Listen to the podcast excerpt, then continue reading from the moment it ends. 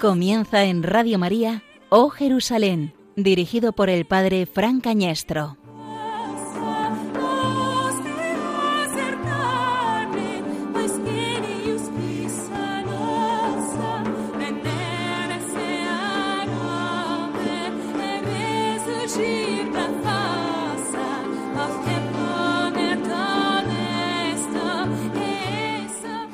Todavía estaba hablando Jesús a la gente cuando su madre y sus hermanos se presentaron fuera, tratando de hablar con él. Uno se lo avisó. Tu madre y tus hermanos están fuera y quieren hablar contigo. Pero él contestó al que le avisaba, ¿quién es mi madre y quiénes son mis hermanos? Y extendiendo su mano hacia sus discípulos dijo, Estos son mi madre y mis hermanos. El que haga la voluntad del Padre, ese es mi hermano y mi hermana y mi madre.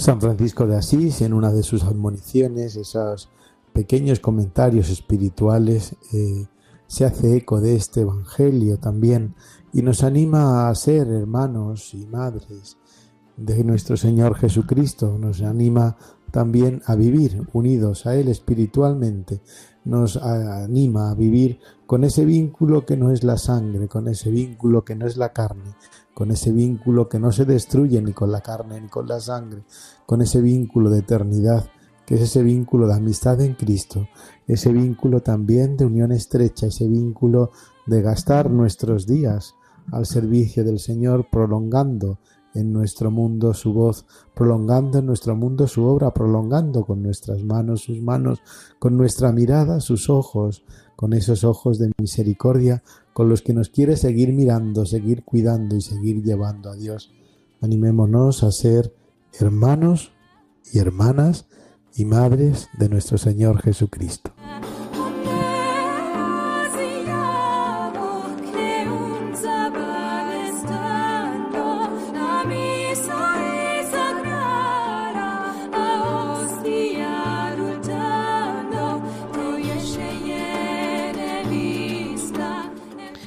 Siguiendo los pasos de la peregrina Egeria, de San Francisco de Asís, de San Ignacio de Loyola, de Santa Elena, también hoy nos acercamos al quinto Evangelio, esta peregrinación radiofónica en esta noche del sábado al domingo, para que todos los amigos de Radio María tengan la oportunidad de acercarse a la Tierra Santa.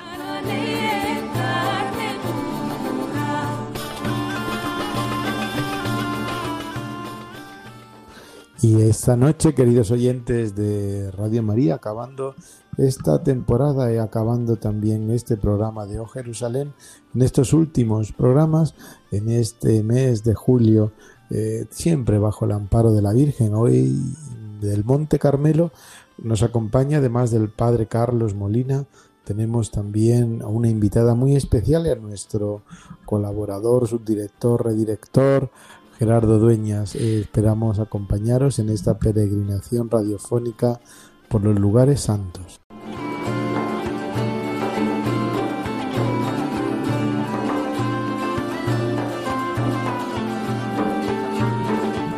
Buenas noches, tenemos con nosotros un invitado muy especial en esta noche, que es Fray Carlos Molina, eh, franciscano, miembro de la Custodia de Tierra Santa y está destinado en el santuario de Nazaret.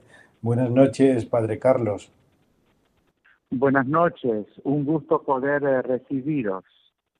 Pues es un placer, ya que no podemos eh, viajar eh, físicamente a los santos lugares, agradecemos muchísimo la presencia suya en medio de nosotros, en medio de las ondas, en medio de este programa de O Jerusalén. Padre Carlos, por hablar de algunas cosas, nuevo gobierno, aunque parezca una frivolidad, pero nuevo gobierno en Israel, se espera un periodo de mayor tranquilidad política, social.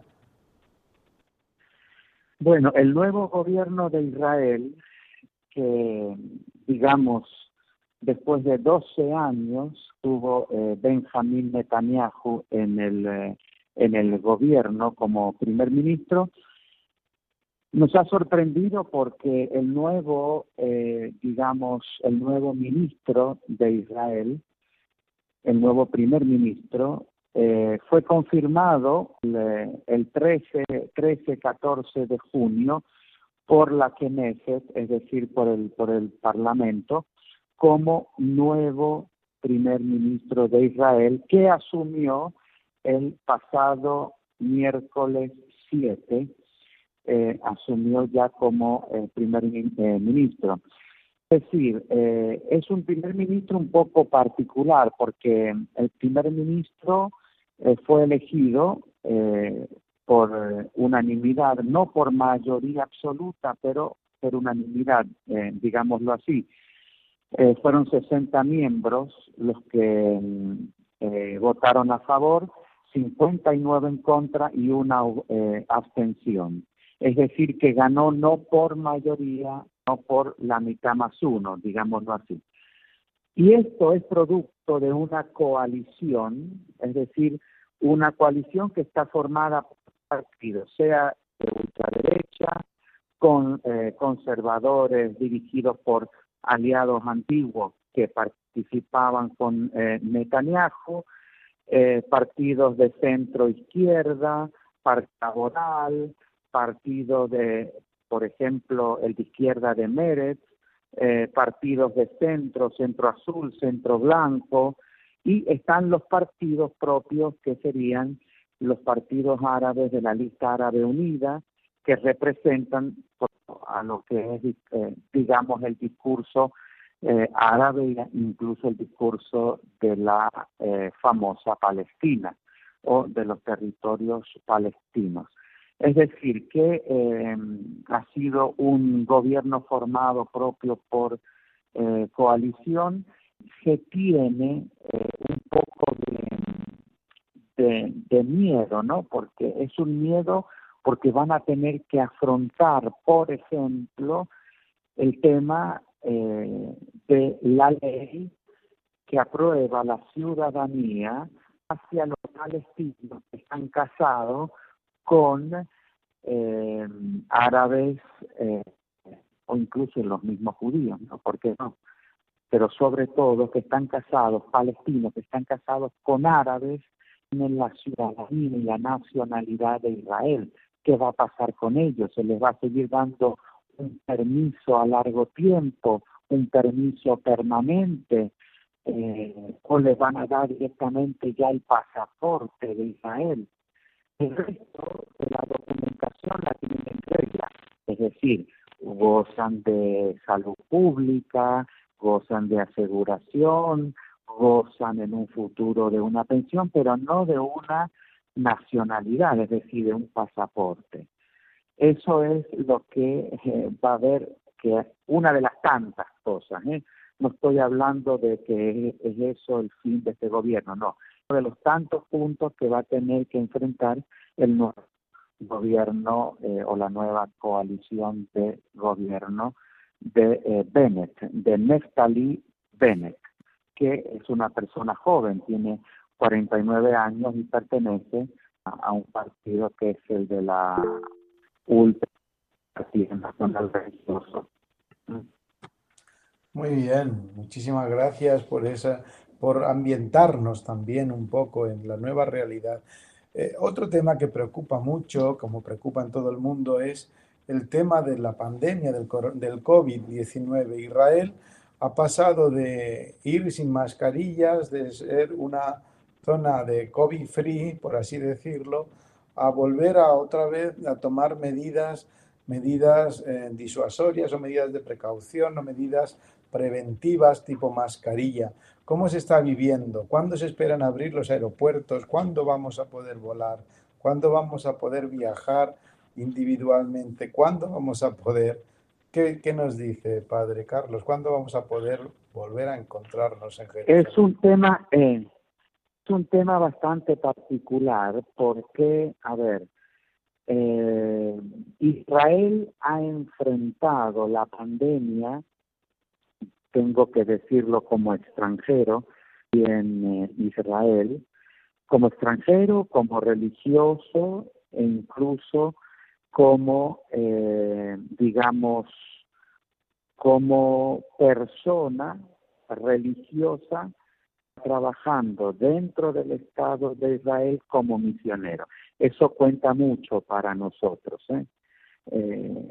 Tal vez ustedes del otro lado, en el occidente, se lo ve de una, de una manera distinta, pero aquí tiene su, su peso. ¿Por qué? Porque los religiosos, sean los que trabajan eh, a nivel de hospitales, a nivel de santuario, nivel de parroquia, estoy hablando de los religiosos cristianos, eh, digamos los responsables, los ordinarios de la de, Tierra Santa y por otro lado los religiosos como decir eh, rabinos eh, o responsables de algunas comunidades, etcétera, etcétera. Y el personal sanitario, todo lo que es hospitales, centros de asistencia, clínicas, etcétera, etcétera, esos había urgencia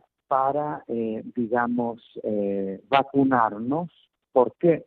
Porque nosotros teníamos el, o sea, a nivel médico, a nivel legal, a nivel pastoral, a nivel religioso, a nivel humano, con la gente.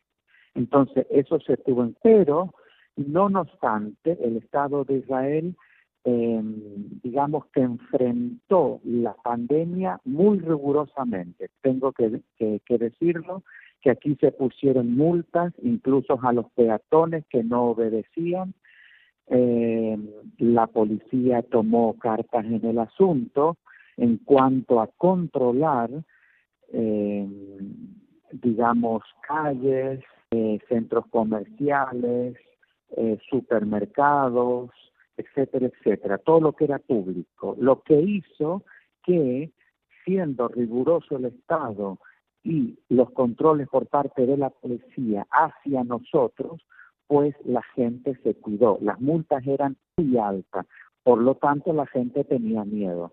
Así es que si no fue por negro o por blanco, poniendo así un poco de eh, alegría a todo lo que estamos viviendo, pues nos tuvimos que cuidar. Fueron muy conscientes eh, el, el gobierno de poner un límite religiones, es decir, a la religión judía, a la religión musulmana y a la religión cristiana en cuanto a todo lo que eran las prácticas religiosas. Es decir, lo que fue cuaresma, Pascua, lo que fue Ramadán para los musulmanes, lo que fueron las fiestas para los judíos, las fiestas de Año Nuevo, fiestas de Purim, de Sukkot, de Rosh Hashanah, todas esas fiestas fueron también limitadas. Entonces, sea para los cristianos, para los musulmanes y para los judíos se limitaron. Es lo que hizo que si bien hubieron contagios altos, 8 millones y medio de habitantes, pudieron, digamos, mitigar, pudieron controlar la situación.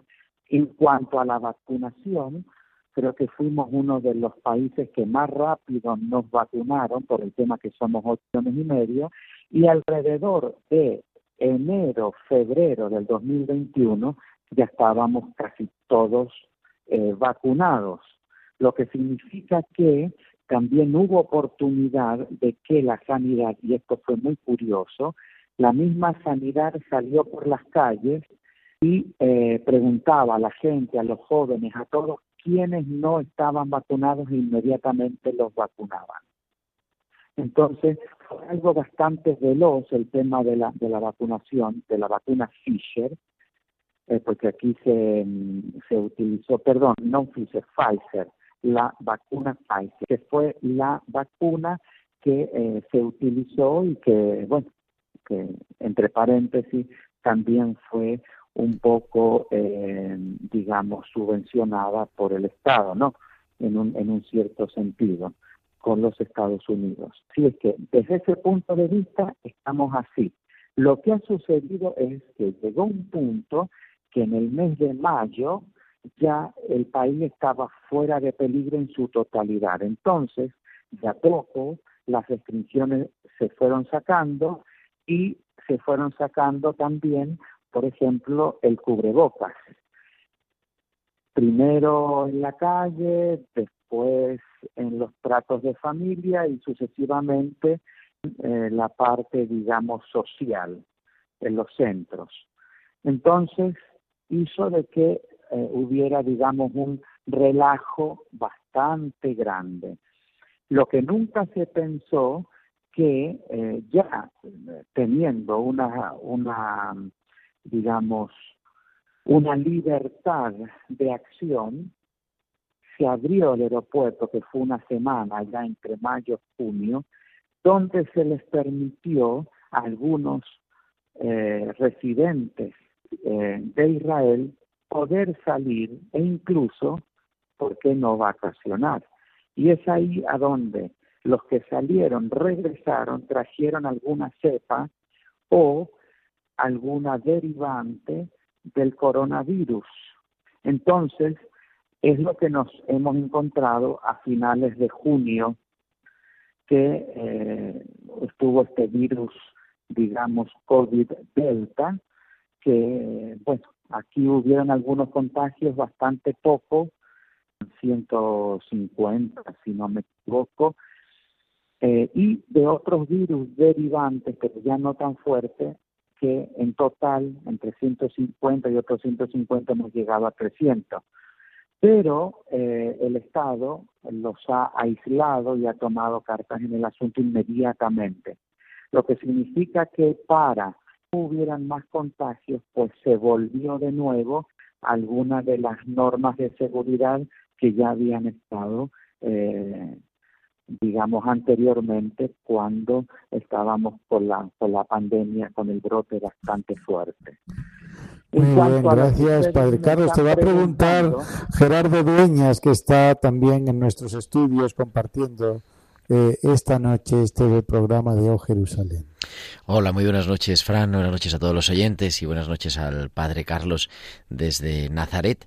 Le quería preguntar, pues lo que estamos pendientes todos los que deseamos volver a peregrinar a la Tierra Santa. ¿Cuál es la situación en los santuarios? Hemos, hablado en este programa con algunos de los guardianes de los santuarios. Nos han dicho que se ha aprovechado la pandemia para hacer mejoras, para renovar algunas cosas, pero ahora ya que estamos viendo al final, que por las por internet nos enteramos de que han llegado algunos grupos, ¿cuál es la situación de los de los santuarios en vistas a acoger a los peregrinos y, cómo lo están viviendo los franciscanos? Bueno, es una situación bastante particular. Eh, en modo personal, ya me, he encontrado en esta situación varias veces, incluso estando en Jerusalén. Eh, particularmente estoy trabajando con lo que es la parte de Santuario Unidos a Casa Nova. Yo soy de Casa Nova de Nazaret. anteriormente fui también director de Casa Nova de eh, Jerusalén. Entonces, eh, estamos tocando la realidad de la falta del peregrino. Ahora, en los santuarios, los santuarios tienen que saber que se sostienen espiritualmente, si bien con los frailes, pero es una espiritualidad que se o que mira hacia el peregrino. Y el peregrino mira a mantener el cristianismo en Tierra Santa. Esto es muy, muy importante, porque un 60% o más de las peregrinaciones en Tierra Santa son cristianas.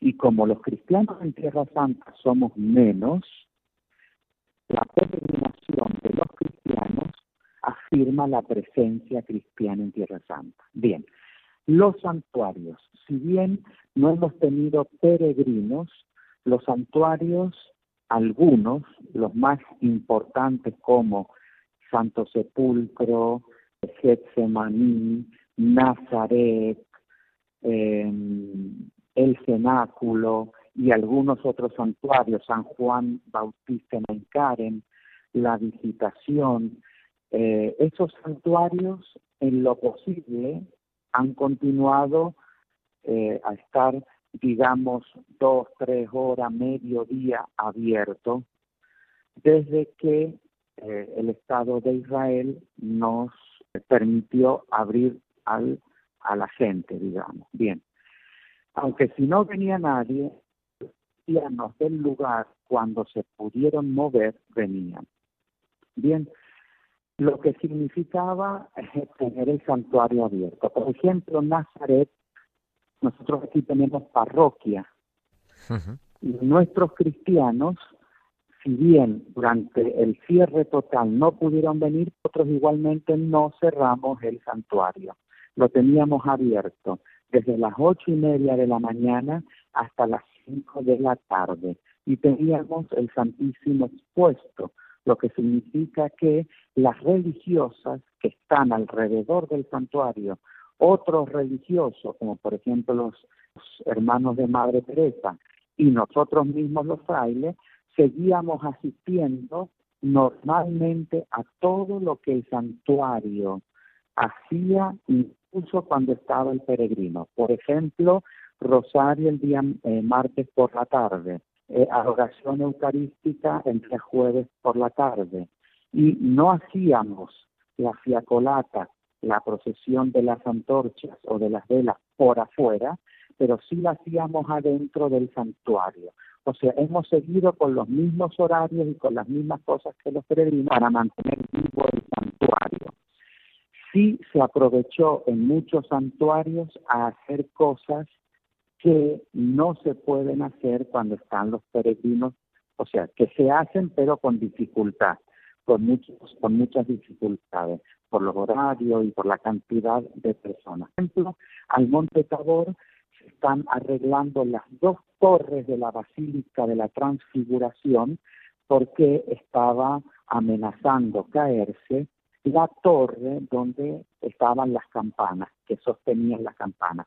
Entonces, este fue un, momento propicio a hacer esos trabajos, que se han ido haciendo muy lentamente los trabajos, ahí y en otros santuarios, por el tema de que no hay ingreso económico. Entonces, con lo que había, con lo que se pudo, digamos, se pudo tener como ahorro, bueno, ahí se empezó a hacer. Ciertamente, esos son, son trabajos que no es que se pagan inmediatamente, se pagan muy a largo plazo, casi a, años, por el solo hecho de que son trabajos muy pesados. Pero bueno, hacer algunos trabajos con lo que había era ya empezar y seguir sosteniendo aquellos santuarios que tienen parroquia, como por ejemplo también Belén, que también es parroquia, Nazaret, que es parroquia, Jericó, que es parroquia, eh, Betania, que es eh, delegación parroquial de Jerusalén, etcétera, etcétera, vamos sosteniendo con los santuarios abiertos y con la actividad de los santuarios, seguimos sosteniendo la vida de los cristianos del lugar. Pero no hemos cerrado los santuarios. Los únicos santuarios que han más, eh, digamos, eh, un poco condicionados por el tiempo y las horas han sido los santuarios del lago de Galilea, porque ahí sí, si no llegan los cristianos con el autobús, no llegan, digamos, eh, cristianos a esa zona, llegan solamente hebreos. Y como los hebreos tenían prohibido, los judíos tenían prohibido girar, entonces esos santuarios han permanecido más cerrados que los otros santuarios, porque alrededor de Bienaventuranza, Cafarnaúm y Tabga no hay eh, vida de cristianos.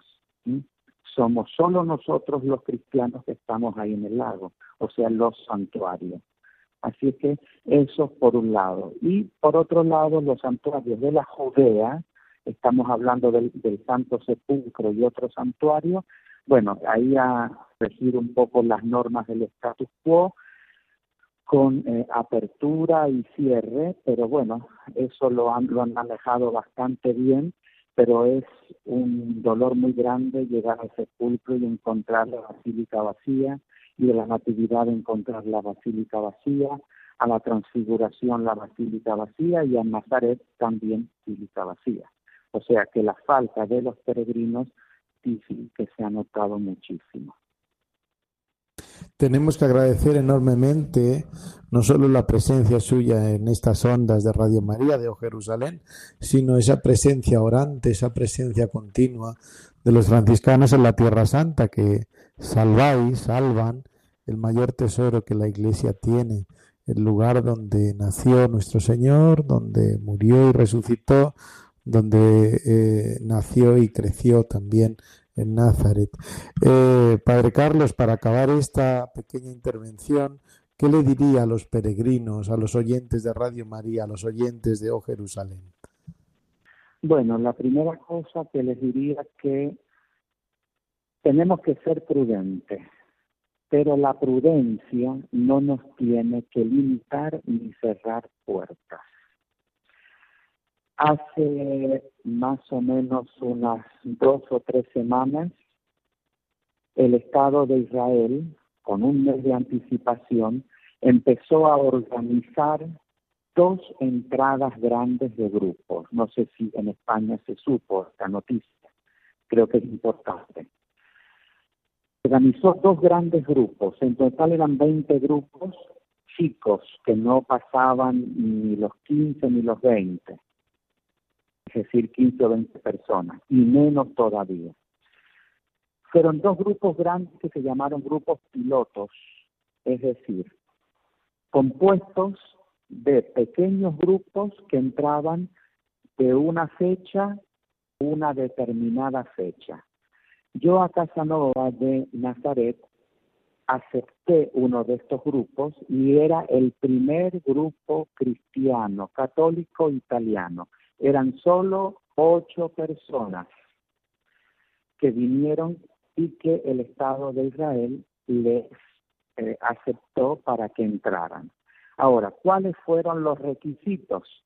Estar vacunados, hacer eh, el, PCR antes de partir 48 horas antes, llegando a Israel a hacer un test, dos, que un test se hacen y luego hacer el examen que, mm, a ver, lo estoy traduciendo en español, no sé si es cirológico o serológico. Serológico, serológico. Eh, que es el examen de sangre para saber el nivel de em, el nivel de defensas que tiene el cuerpo.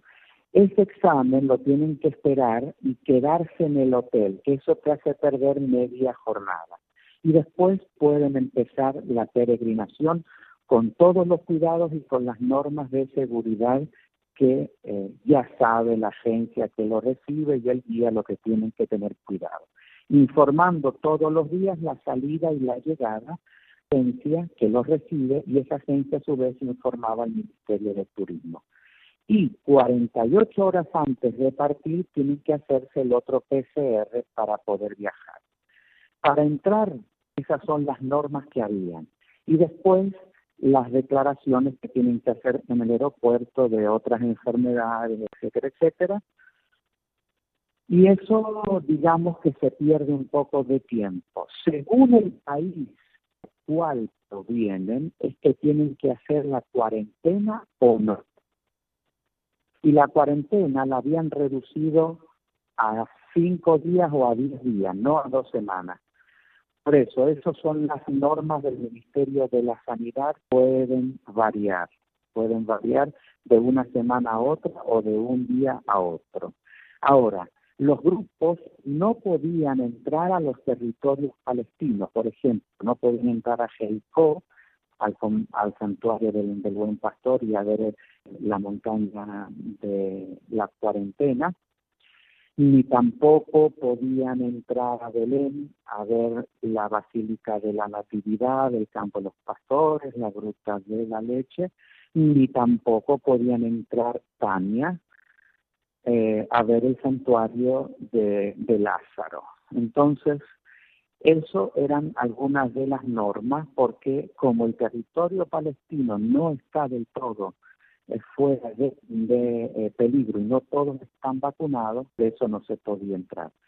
Así es que este ha sido el peregrinaje que yo recibí aquí en Casanova de Nazaret y que también los guié por la Tierra Santa porque me, me pidieron que los acompañara. Entonces, las normas fueron rígidas, sí, no fueron imposibles. Así que lo que yo le digo al peregrino, le digo a la persona que quiere venir, que eso sí, hay que armarse de paciencia por las reglas y por lo que nos piden, sí, por ustedes en España y por nosotros aquí en eh, Israel. Pero es también, yo después de tantos años, casi 24 años que tengo aquí en Tierra Santa, he podido entender que no es un capricho de nuestro gobierno aquí en Israel, sino que es también un velar por las personas que entran en Israel, pero también velar por las personas que viven ahí. En ese sentido, creo que nuestro gobierno, sea cual que sea, es bastante eh, consciente del cuidado de los habitantes y de los que transitan aquí por la Tierra Santa. No sé si he sido específico, no quiero asustar a ninguno, pero sí quiero animarlos a que, a que vengan, a que vengan. No obstante todo, entraron 20 grupos. 20 grupos que eran entre esos 20 grupos había Muchísimas gracias, Padre, por todo lo que nos y había, Muchísimas gracias. Vamos, le agradecemos muchísimo su presencia con nosotros en esta noche en Jerusalén, directo desde Nazaret. Siga presentando las necesidades de todos los oyentes y de todos los peregrinos que virtuales, también radiofónicos, pues en esa casa de la Virgen, a los pies de San José, en este año de San José. Dios le bendiga. Muchísimas gracias, Padre Carlos. Bien, muchísimas gracias también a ustedes.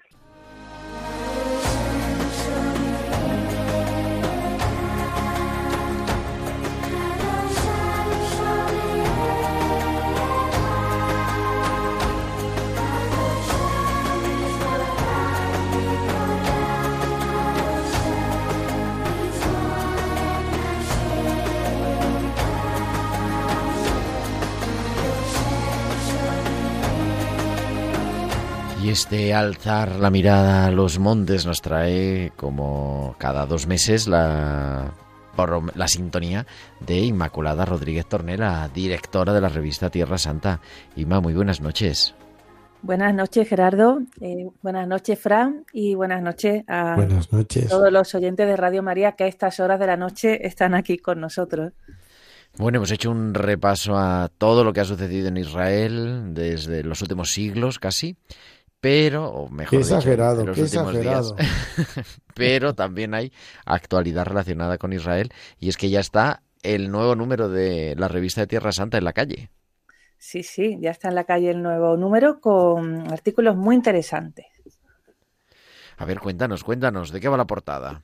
Bueno, la portada va, pues como siempre, anuncia un poco el dossier, que esta vez el dossier lo hemos dedicado a Antonio Barlucci, que es el arquitecto de muchos de los santuarios de Tierra Santa que, conocemos, que la mayoría de los peregrinos seguro que tienen en, la retina, en el corazón, que son, eh, recuerdo, los principales eh, santuarios de Barlucci son el del Monte Tabor, la Transfiguración, el santuario de la Agonía en Gesemaní o Iglesia de las Naciones, que se le llama también, la capilla de la flagelación que tenemos en el estudio bíblico franciscano, en la de Dolorosa, el santuario de las bienaventuranzas, santuario de la visitación, en fin, eh, digamos que es el arquitecto, el arquitecto de, Tierra Santa. Qué pena que no esté Ángel Almendro, Fran, que siempre nos habla de Barlucci. Sí, pero es una alegría porque mm, ya por fin está trabajando de arquitecto, eso, sí, en la columna.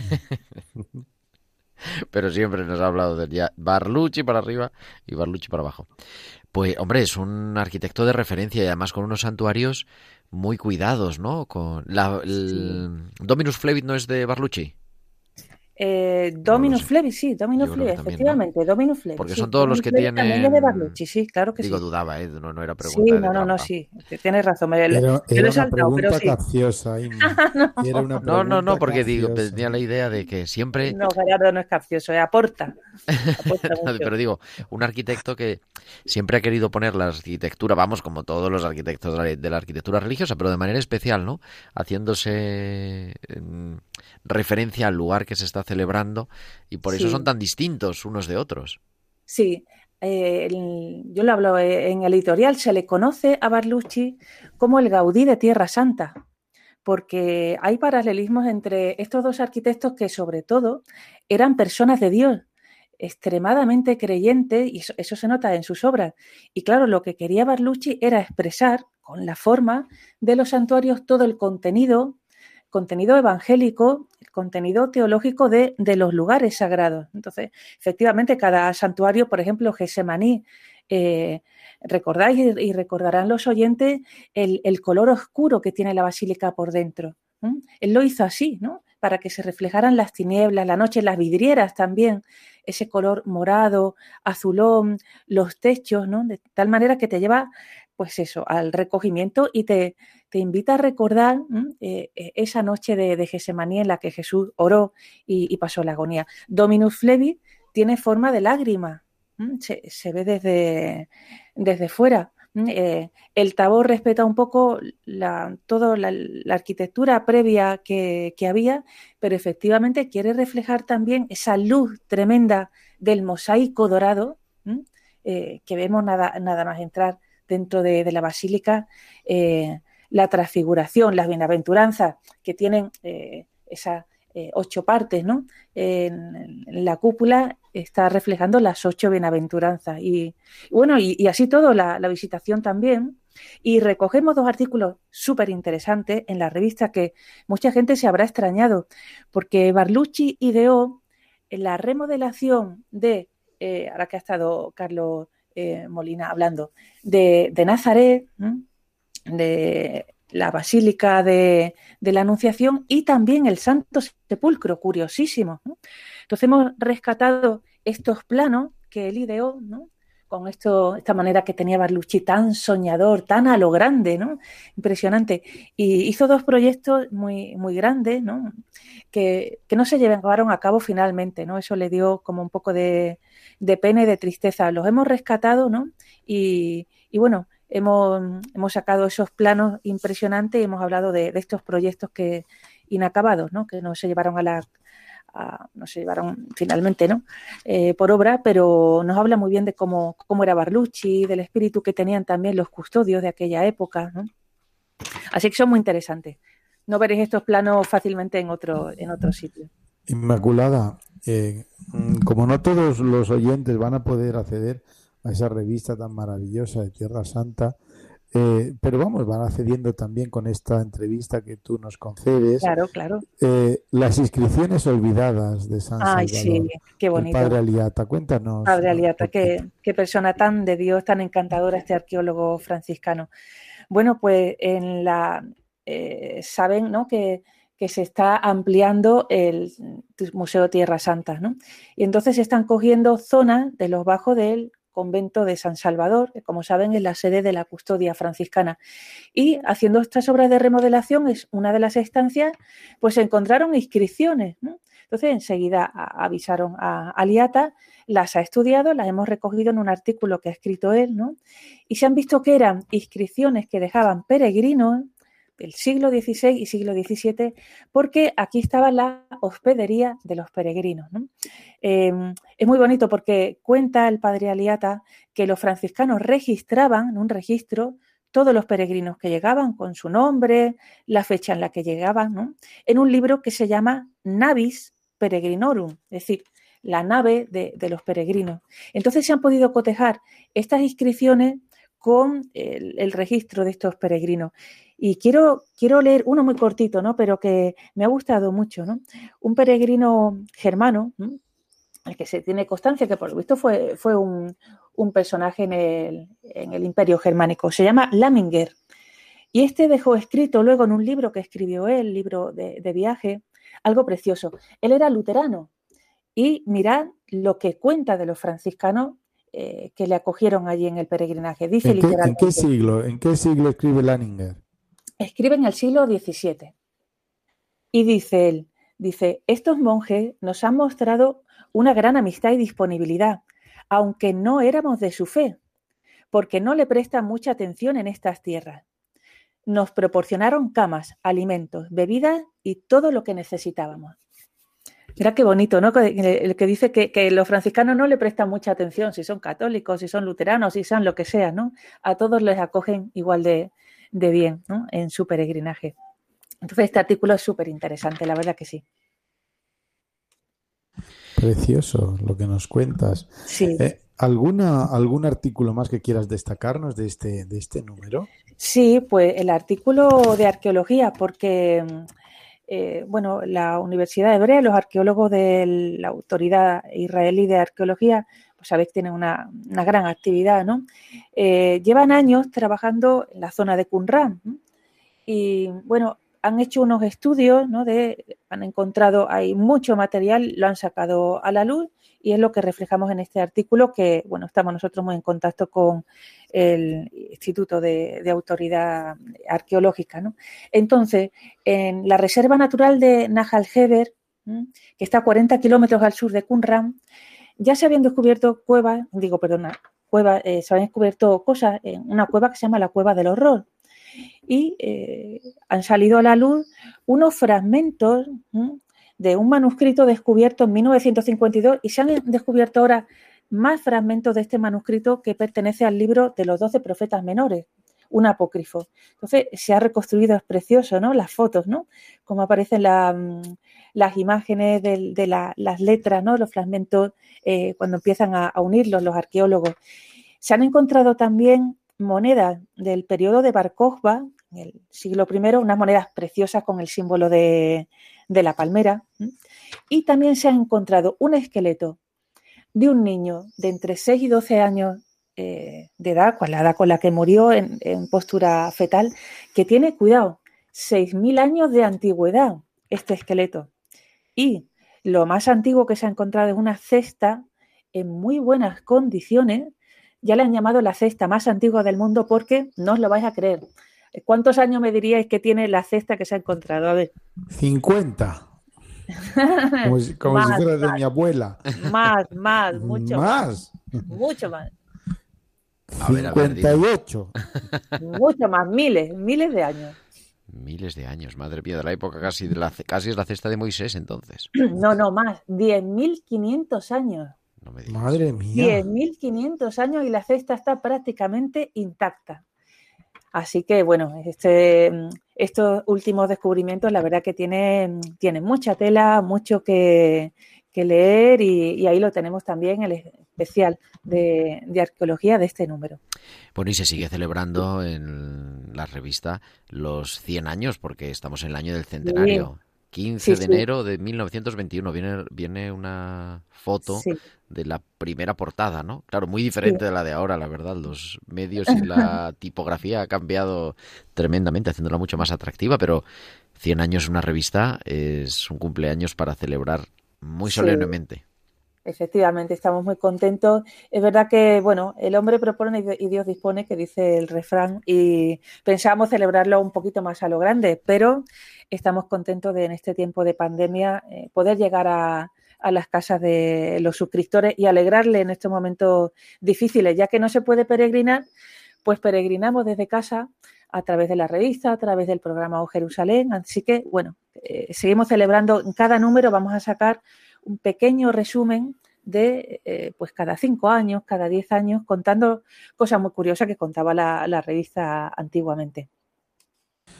Por cierto, Inma, sabes que no estoy recibiendo la revista, ¿verdad? Esto está mal dicho ahora pues, aquí. Pues no, no lo sabía. Tendremos que remediarlo de alguna no, manera. No, no, no lo sabía. Pensé que estaba solucionado. Vamos a darle un tironcillo de oreja a. Al, Buscaremos soluciones. Debe estar llegando a alguna parroquia antigua.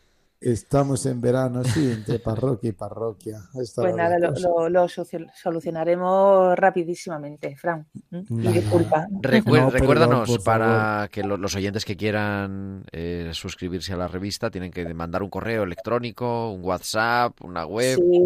Sí, pueden directamente entrar en la web de Centro Tierra Santa, pueden llamar por teléfono o poner un WhatsApp al 644 44 41 78. Si están fuera de España, ponerle delante el más 34 y también pueden escribir al email que es tierrasanta.suscripciones, acabado en ese, como yo soy andaluza, no se me escucha bien, suscripciones, arroba gmail. No, se te escucha bien, lo que único que no se te entiende.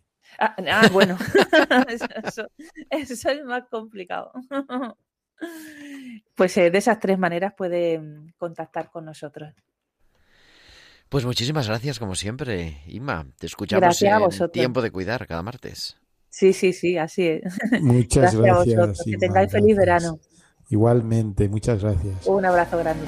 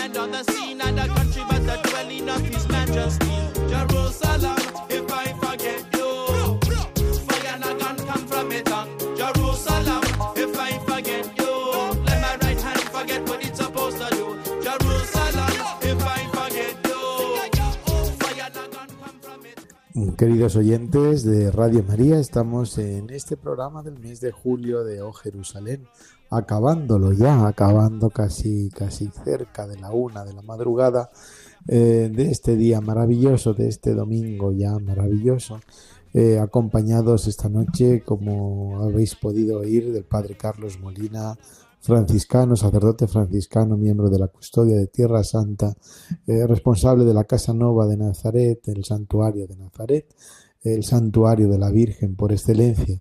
También nos ha acompañado Ima Rodríguez, la directora de la revista Tierra Santa, que nos acerca también gráfica y espiritualmente los santos lugares, acompañados también de Gerardo y el que les habla, el padre Francañestro. En este programa queremos agradecer especialmente vuestra presencia, eh, vuestra presencia al otro lado de las ondas, eh, vuestra presencia también eh, con la peregrinación que tratamos de hacer cada en cada programa de Oh Jerusalén, acercándoos también la gracia de los santos lugares del quinto Evangelio. Que tengáis un verano muy bendecido por la gracia de Dios, acompañados también de la Virgen María. Gerardo, puedes despedirte. Bueno, todavía, digo, habíamos dicho a nuestros oyentes, habíamos anunciado el mes pasado que lo íbamos a dedicar al Monte, al Monte Carmelo, pero claro, la actualidad política y social. La actualidad manda, la manda en la radio, evidentemente. Yo creo que ha resultado muy interesante, ¿verdad? ese tener ese contacto directo desde Nazaret, de cómo se va afrontando la pandemia cuando nosotros estamos metidos o saliendo o no se sabe cómo en esta si entrando la quinta ola, o, en qué ola ya. Pero podemos hacer el próximo el próximo mes. Eh, podemos, pues mira, el, mes de agosto es un buen mes para hablar de la Virgen, ¿no? Del Carmelo y de la. Porque tenemos justamente el programa, el, la noche del 14 al 15 de julio.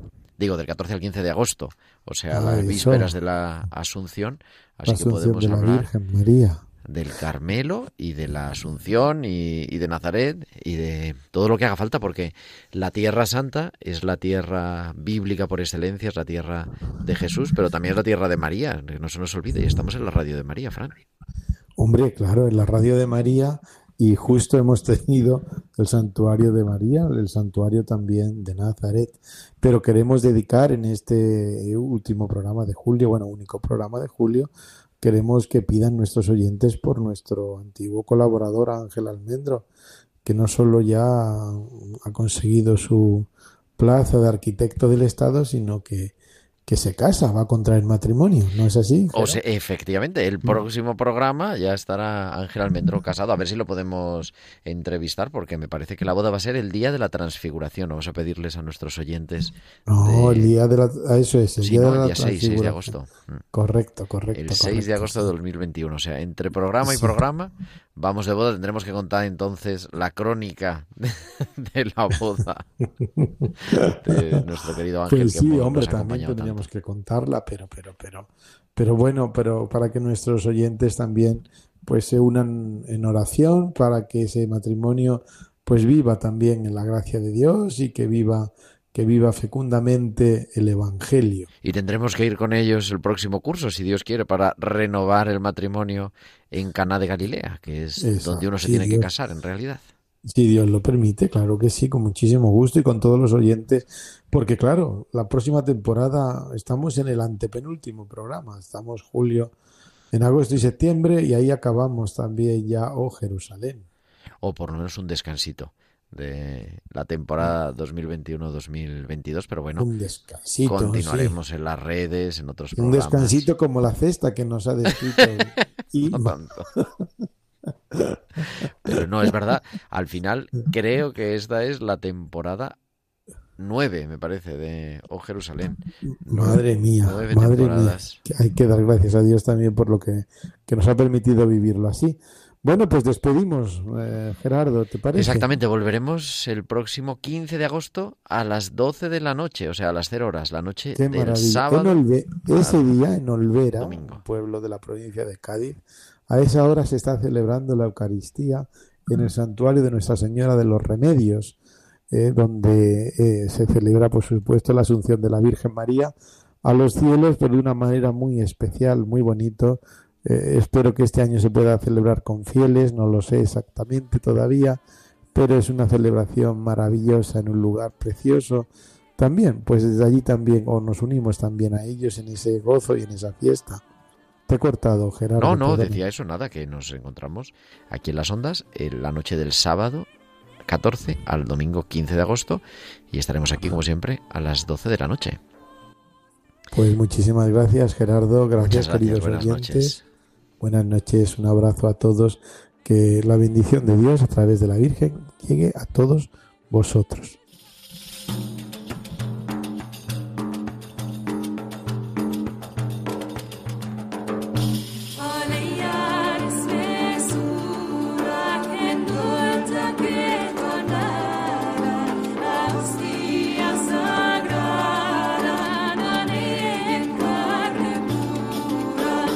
Así finaliza Oh Jerusalén, dirigido por el padre Fran Cañestro.